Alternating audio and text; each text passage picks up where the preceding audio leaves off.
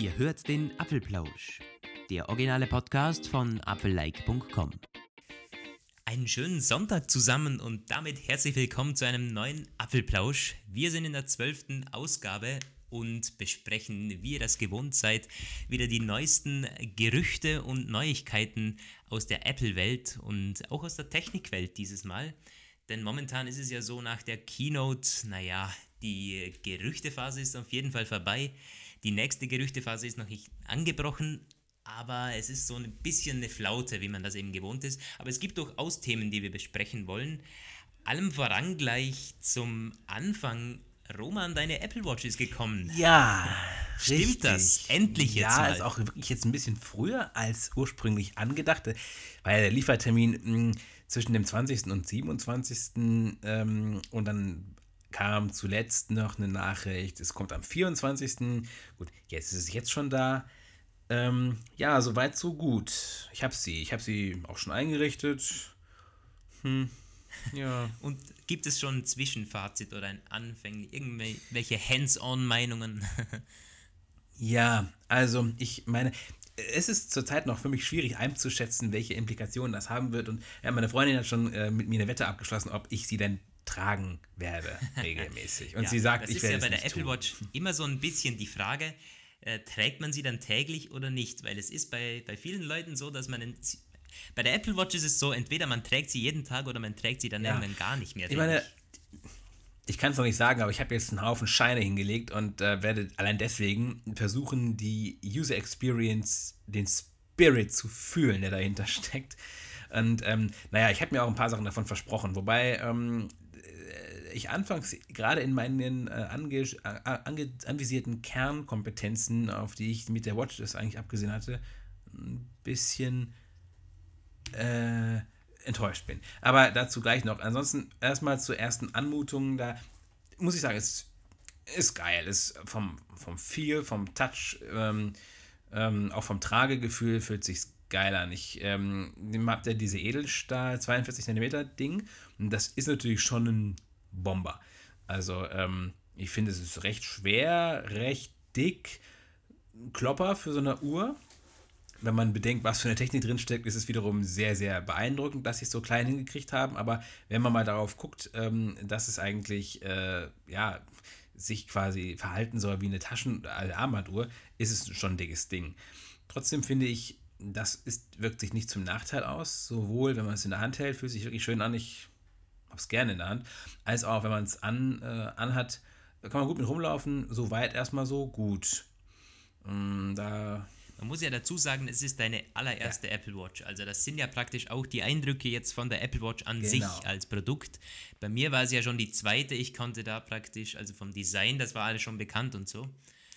Aber das, es ist schon so, ich finde die 42 mm, sie ist, also ich finde die nicht so, so kloppermäßig. Es gibt ja sogar einige Leute, die würden sich so 46 mm wünschen.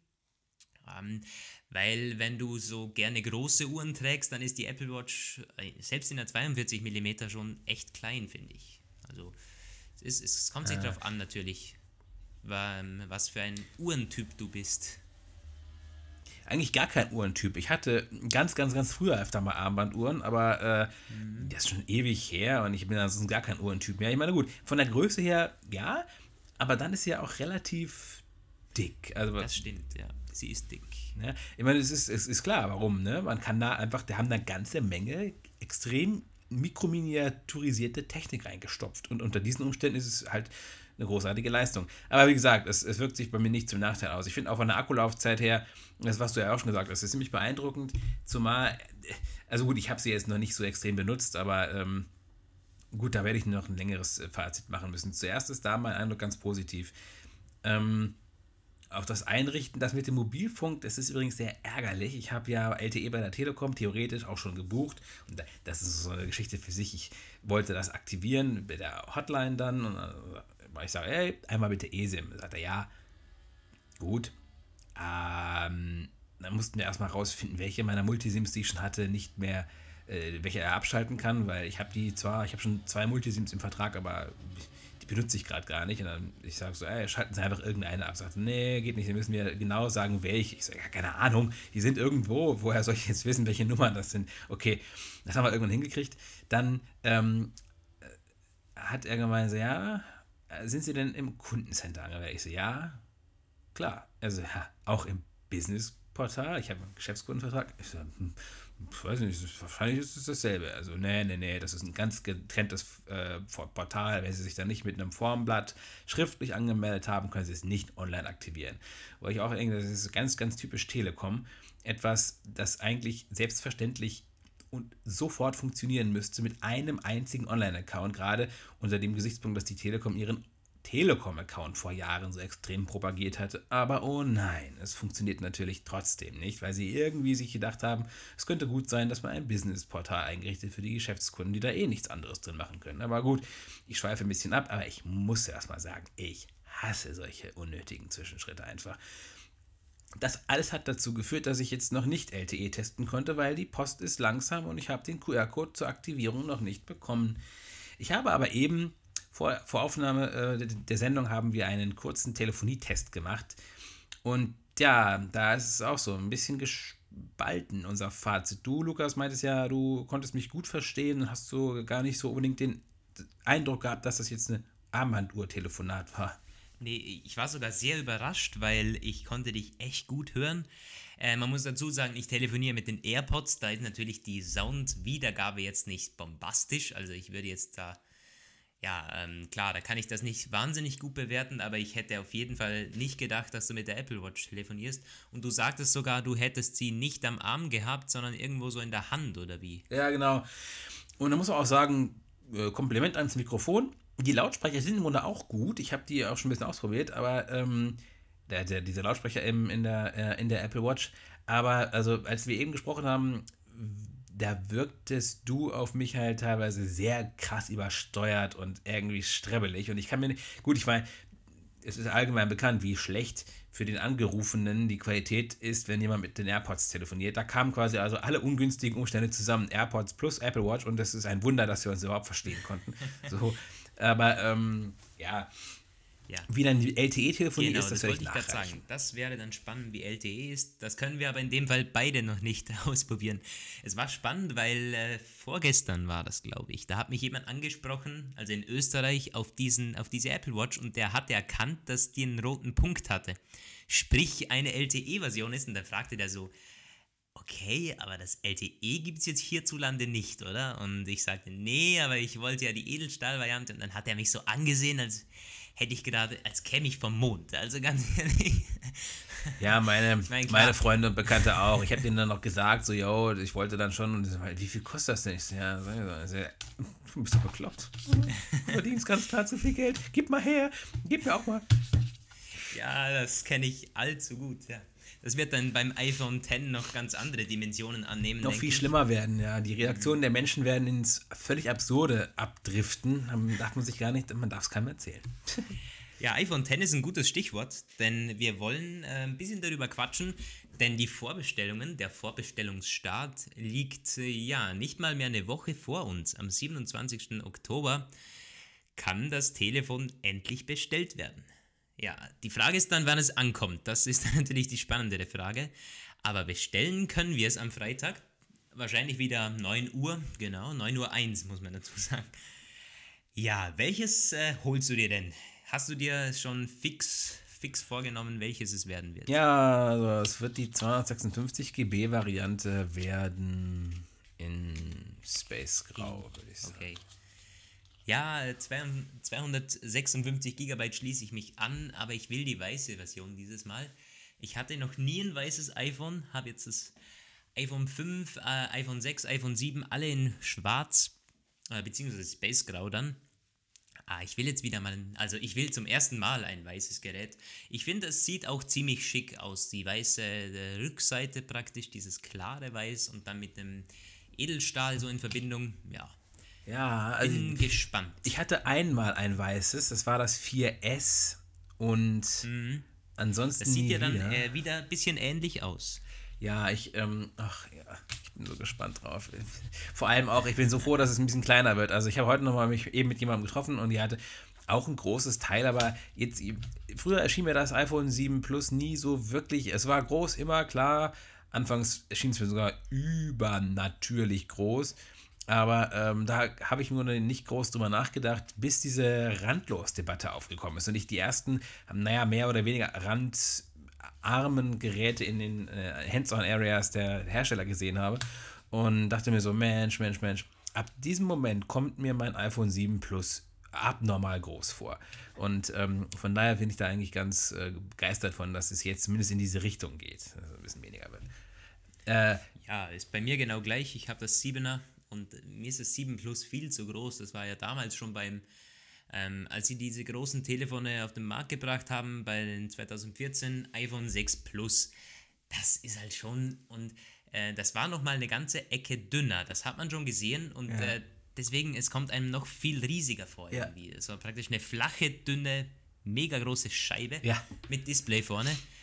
Ähm, ja, das ist schon, also ich, ich bin auch froh, dass es größer, äh, dass es jetzt eben kleiner wird. Aber ich bin gespannt, ob es mich im Alltag nicht doch stört, weil es ist größer als die, aktu als die, als die aktuellen 4,7 Zoll Geräte. Das ist deutlich größer sogar. Ja, klar. Aber naja. Also mich würde es wahrscheinlich irgendwie erstmal irritieren, wenn es kleiner wird. Ähm, also von der Größe her kleiner, vom Display her größer. Es ist, also, es ist schon irgendwie skurril. Also, es ist schon cool natürlich, ja. Ja, was meinst du, wie lange werden wir warten? Hm, ein Monat, zwei Monate, drei Monate? Kriegen wir es erst nach Silvester? Also ich habe das ja schon mal erzählt.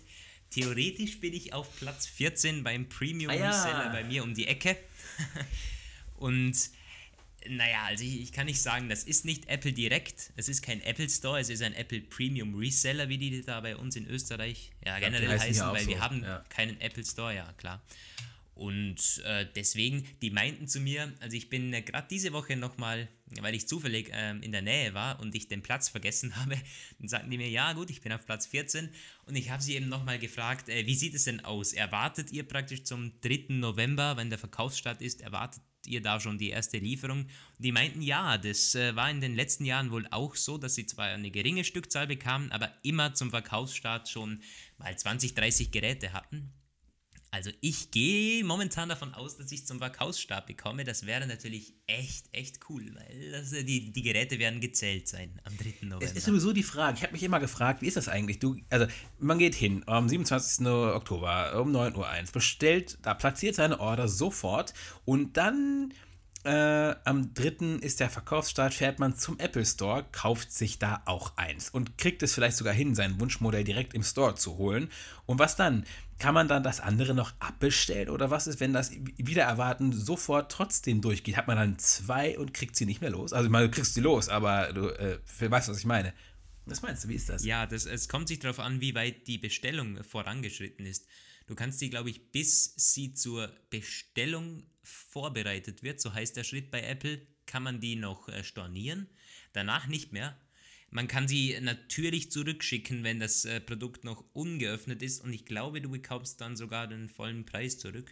Äh, weil das wäre natürlich mal eine Sache, ne? Dann hätte man quasi die doppelte Chance ja, und ich wollte immer schon mal in der Schlange genau. stehen. Ich habe äh, der Kollege aus der Schweiz, der hat mir schon gesagt, ich muss für ihn auf jeden Fall eines mitbestellen, weil eben auch die doppelte Chance dann da ist und ich brauche ja eigentlich keines, aber wenn ich äh, mein Liefertermin dann vorher ist, dann nehmen wir meines und eben umgekehrt. Ja, ja. ja, das ist, es ist schon Sache. verrückt, was um dieses Telefon, also es ist echt verrückt. Letztens meinte. Da muss ich dann irgendwo auch zugeben. Deine Premium Reseller Strategie, da hat ein Kollege angezweifelt, dass die überhaupt legal ist, dass die das dürfen. Und es irgendwie in den Raum gestellt, ich weiß nicht mehr so genau, wer das war leider. Ich glaube aber auch jemand, naja, der im Apple-Umfeld irgendwie arbeitet, und er meinte, ja, es könnte sein, dass dieses, dass das dann annulliert werden muss. Ah, dass diese, dass diese Okay, dass diese Vorbestellungen praktisch. Diese Vorvorbestellungen nicht, nicht, äh, ja. nicht legitim sind. Das, das kann sehr gut sein, ja. Weil das ist auch so, das ist bei denen, also ich nenne jetzt auf jeden Fall keinen Namen natürlich, aber das ist bei denen auch sehr, sehr dubios. Also die haben da so eine Liste und die, ja, es ist schon so, äh, also ganz, ganz offiziell ist das nicht. Das ist wohl so, ja. Aber wenn es ein Premium-Partner ist, werden sie doch nicht versuchen, werden sie doch nicht riskieren, ihre Premium-Status zu verlieren. Weil ich weiß, werden die von Apple ziemlich scharf überwacht. Nicht, ja. Sie sind, ja, das stimmt. Und äh, die haben sogar, ich habe bei denen mal ein Praktikum gemacht, eine Woche, und da hat der mir gesagt, der Chef davon, dass sie den allerobersten Status bei Apple haben, also diesen Premium, Premium, Premium Reseller oder so. Ja, nicht mehr lange, und, äh, wenn sie solche Sachen machen da. Vielleicht haben sie den schon verloren. ja, ja, und wenn der Ruf erstmal ruiniert ist, dann kann man sowieso machen, was man will. Es bieten sie deswegen illegale Vorbestellungen an. Ja, wir werden es sehen. Zuletzt ja. wurde berichtet, es wurden 400.000 pro Woche produziert, darüber haben wir berichtet. Und dann der letzte Status war, dass die ersten knapp 50.000 Einheiten für Europa verschickt wurden. Die werden jetzt hier verteilt. Ich habe mir schon gedacht, ob wir demnächst wieder darüber berichten können, dass irgendwelche hochmotivierten kriminellen iPhone-Fanatiker Logistikzentren und Lastwagen ausrauben, um an die ersten iPhone X-Einheiten zu kommen. Äh, vielleicht können wir wieder ein paar spannende Stunts im Video sehen. Wir wollen es natürlich nicht hoffen, aber. Es ist doch keine allerlei Aufforderung, jetzt kriminell zu werden. Also ich lehne jede Verantwortung ab. Sonst bekommen wir noch eine Altersbeschränkung bei iTunes, wäre ja auch nicht das so gut. Das ist so etwas, ja, das, das dürfen wir nicht riskieren. Kein Explicit Tag. Hm. Ja, es ist äh, auf jeden Fall eine sehr, sehr spannende Zeit, die da vor uns liegt. Ja, wir Kann werden auf jeden Fall auch schauen, wie viele, ähm, wie der Bestellstatus so ist. Natürlich äh, kriegt, kriegt ihr einen Reminder pünktlich um neun am Freitag und dann werden wir euch auch auf dem Laufenden halten, was so, wie die Lieferzeiten ansteigen. Aber wenn man das jetzt mal ungefähr durchrechnet, ich meine 400.000 die Woche, das heißt, im, die äh, produzieren im Monat keine 2 Millionen Stück. Ja, wobei sie auch geschrieben haben, verschiedene Analysten sagen auch, dass ab äh, November der Massenproduktionsausschuss deutlich steigen soll. Es gibt ja, so viele Zuerst war es ja Mitte Oktober. Ja. Das ist schon vorbei. Aber Gibt ich so meine, wenn, wenn die beim, beim Verkaufsstart erst die Massenproduktion hochfahren, dann weiß man halt echt, dass was sehr, sehr verzögert ist dieses Jahr. Die Faktenlage ist auch extrem schwierig zu interpretieren. Zuletzt wurde ja auch spekuliert, Apple habe absichtlich die Komponentenorders reduziert auf 40% der Maximalleistung, weil sie den Markt abchecken wollten. Dann haben sie wiederum äh, Analysten äh, gesagt, das kriegen sie nicht genug hin. Und jetzt, der letzte Bericht war eine eine Expertennotiz aus China, wo es hieß, alles Quatsch, Unsinn, es läuft alles wie, wie geschmiert, ich sehe gar nicht, was das Problem sein soll, die Komponenten sind alle da und es wird auch keine Verzögerung geben. Also letztendlich wird es wahrscheinlich erst klar werden, wenn am Freitag die äh, ersten Leute heulend in der Ecke liegen und sagen, 3. Februar, äh, ich springe. ja, wenn man dann um 9.02 Uhr bestellt und schon drei Monate Lieferzeit ja, hat. In einer Aber Minute so wird es sein, ganz ehrlich. Ja, ich, äh, ich, ich erwarte das so. Das ist sogar so, dass man da, ja, da geht es dann um Sekunden, wie wir das gewohnt sind. Zu schade, dass wir leider nicht technisch Über die kompetent es ja normalerweise sind. schneller, oder? Ja, wollte gerade sagen, also eigentlich bräuchten wir so ein paar Script-Kiddies, die uns so einen, so einen automatischen Kaufroboter wie bei Ebay-Auktionen schreiben kann, ja. der dann da irgendwie so man sagt immer, dass über die App das natürlich ja, schneller ist, ja. weil die Kreditkarten und die, äh, die Adresse und alles kann man hinterlegen. Ist aber bei dem Online-Store auch. Also ähm, in meinem Online-Store ist meine Kreditkarte auch schon hinterlegt und ich muss nur noch die Kontrollziffer eingeben. Ich weiß nicht, ob man das im Apple Store auch muss. Wahrscheinlich schon. In der App meinst du? Äh, Im in Apple der App Store, kannst App, du ab. Ja. Ach so, ja, okay. Es ist ja im Grunde nur eine Webseitenoberfläche. Der viel ja, ist es ja auch stimmt. nicht. Also muss man gucken. Fest steht auf jeden Fall, wenn einer jetzt vorhat, die Kreditkarte und seine Adresse, die ganzen Zahlungsinformationen um 9.01 Uhr einzugeben, dann wird er das Telefon wohl erst möglicherweise Jahr, erst nächstes Jahr kommen. wisst ihr Bescheid, Leute. Also wenn ihr was kaufen wollt, dann bitte äh, am besten einfach schon den Account vorbereiten, damit ihr möglichst schnell die Order losjagen könnt. Also wir, wir machen dann auch, um einige ja, Sekunden zu wir sparen. Wir müssen den Leuten jetzt sagen, dass die das, äh, dass sie das absichtlich äh, langsamer bestellen sollen, weil wir wollen ja die ersten Geräte bekommen. ja, vielleicht kriegst du ja tatsächlich Zeit lassen von mir aus. du kriegst deins wieder über den Premium Store und ich krieg's wahrscheinlich gar nicht und dann müssen wir wieder Ewigkeiten warten, bis wir das erste gemeinsam besprechen können. Ja. Genau, genau. Naja, gut. Wir wollen mal äh, das Beste hoffen und jetzt auch die fruchtlosen Diskussionen sein lassen, denn während wir hier über das iPhone X und solche Luxus First World Problems reden, geht unsere Welt zugrunde, was die Sicherheit angeht. Äh, denn Zumindest was die WLAN-Sicherheit angeht. Gut, ja, natürlich, das ja. muss man noch differenzieren. Ähm, ja gut, die andere Sicherheit ist auch teilweise in Gefahr, aber das würde den Rahmen sprengen. Ähm, es geht um die WLAN-Verschlüsselung, die berühmte WPA2-Verschlüsselung, die mittlerweile so Standard ist. Fast wie jeder WLAN-Router, jedes WLAN-Netzwerk verwendet die und die kann man, die kann geknackt werden und das ist wohl gar nicht so schwer. Hat ähm, ein, ich glaube so einen Sicherheitsforscher an der Uni Universität herausgefunden wohl und das veröffentlicht und ja, was kann man damit jetzt machen? Grundsätzlich kann man sich in das WLAN einhacken und äh, wir wissen, ähm, über das WLAN wird heute so gut wie alles versendet und es ist dann quasi nicht mehr verschlüsselt. Heißt, man kann da Bankdaten auslesen, man kann die Bilder da einsehen, alle Nachrichten, die versendet werden und das ist natürlich schon heftig. Auf der anderen Seite muss man sagen, man muss natürlich in Reichweite sein. Also es kann jetzt niemand irgendwie ähm, über Kilometer hinweg da sich in das WLAN einnisten und das Zeug da einlesen. Also es muss schon in Reichweite sein. Aber gerade in Städten, wo natürlich sehr viel Daten versendet werden, ist das ein wirkliches Problem. Genau. Ich gehe davon aus, dass wir da noch einige Horrormeldungen dann bekommen. Ja, also, Bisher äh, kam jetzt noch nicht wirklich was. Es ist noch nicht viel bekannt darüber, ob es jetzt schon aktiv ausgenutzt wird.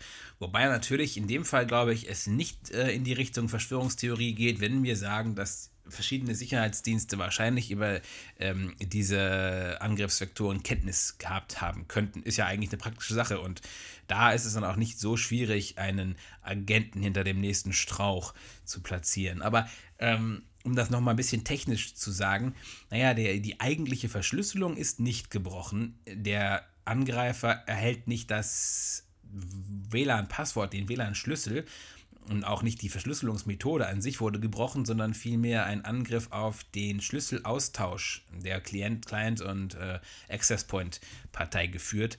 Also ab dort, wo die äh, Geräte miteinander Kontakt aufnehmen, reden, der sogenannte Handshake und da der Punkt, wo mit verschiedenen Schlüsseln der ähm, hinterlegte Pre-Shared Key geteilt wird, kann eben der Angreifer veranlassen, dass ja, ähm, ein gültiger Schlüssel immer wieder versendet wird. Und da wird es dann für mich auch zu technisch. Was ich jedenfalls verstanden habe, ist an sich, der Standard ist nicht kaputt, aber er ist, es ist eine Delle drin.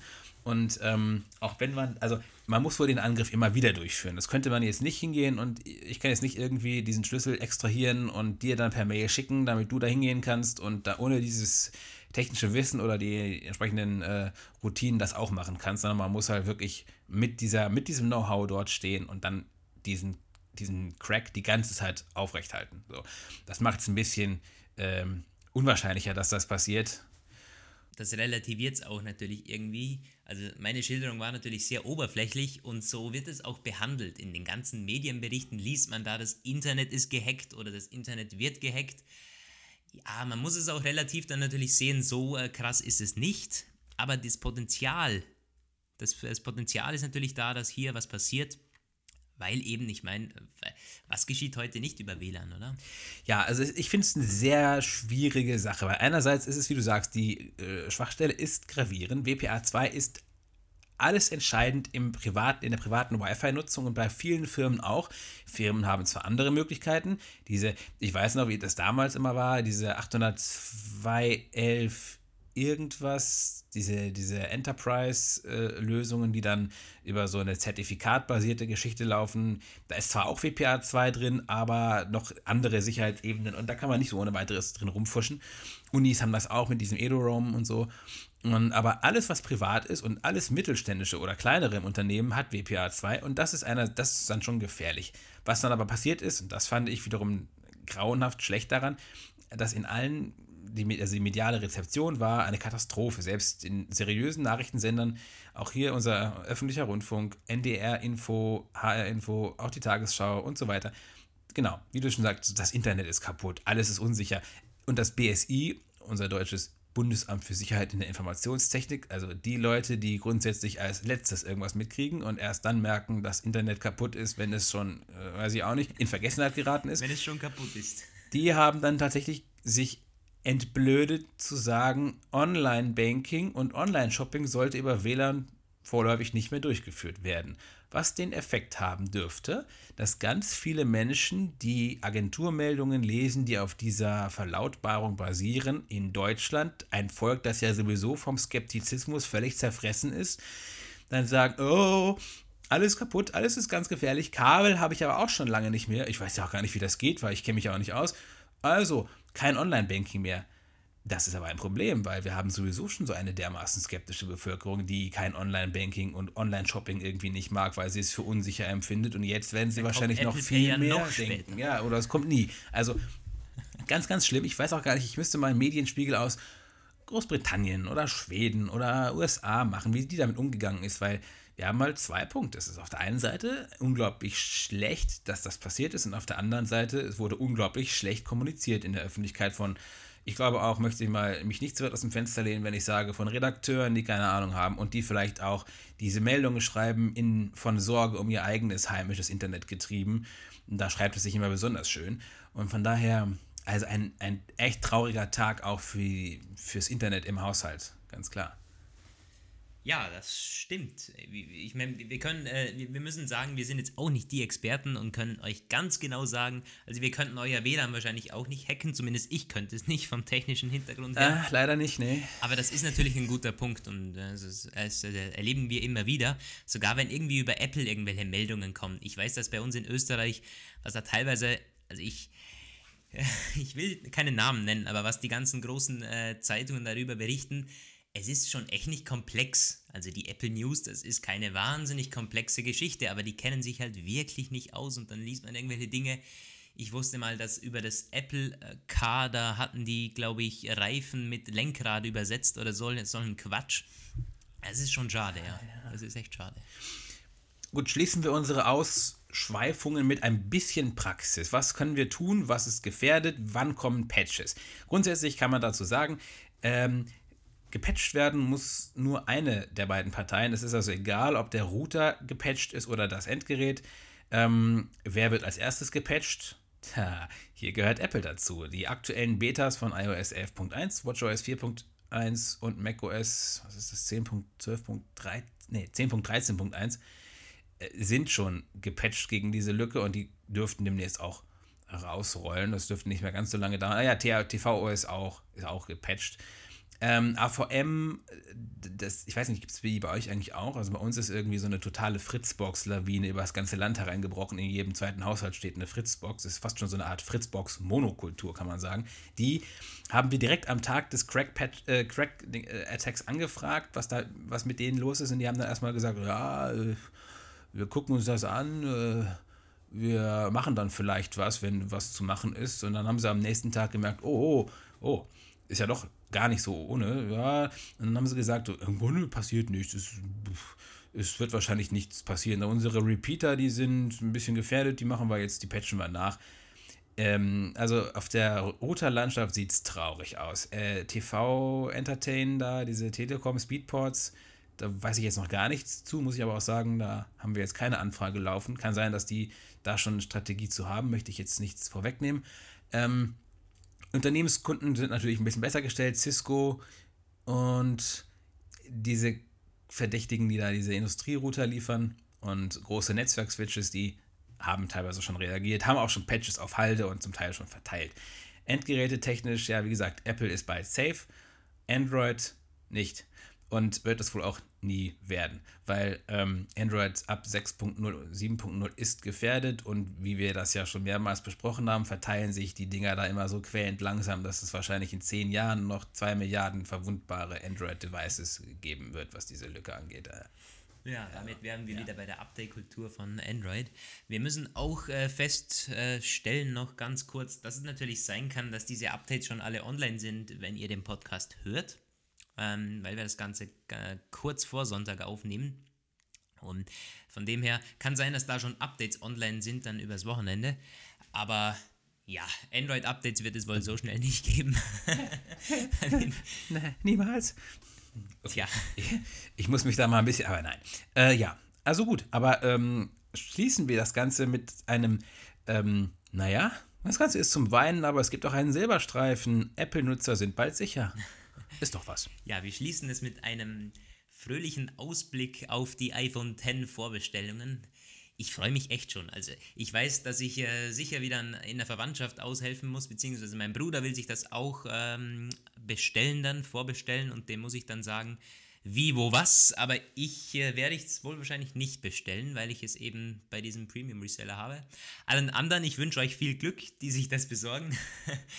ähm, viel Durchhaltevermögen und dann seid nicht zu enttäuscht, wenn es dann tatsächlich heißt irgendwie Jänner 2018. Und dann werden wir die ganze Situation dann im nächsten Podcast ein bisschen zusammenfassen. Ich bin gespannt, wie der Verkaufsstart läuft. Das wird sicher spannend. Dieses Jahr mehr noch viel spannender, als das immer schon ist, wenn ein iPhone kommt.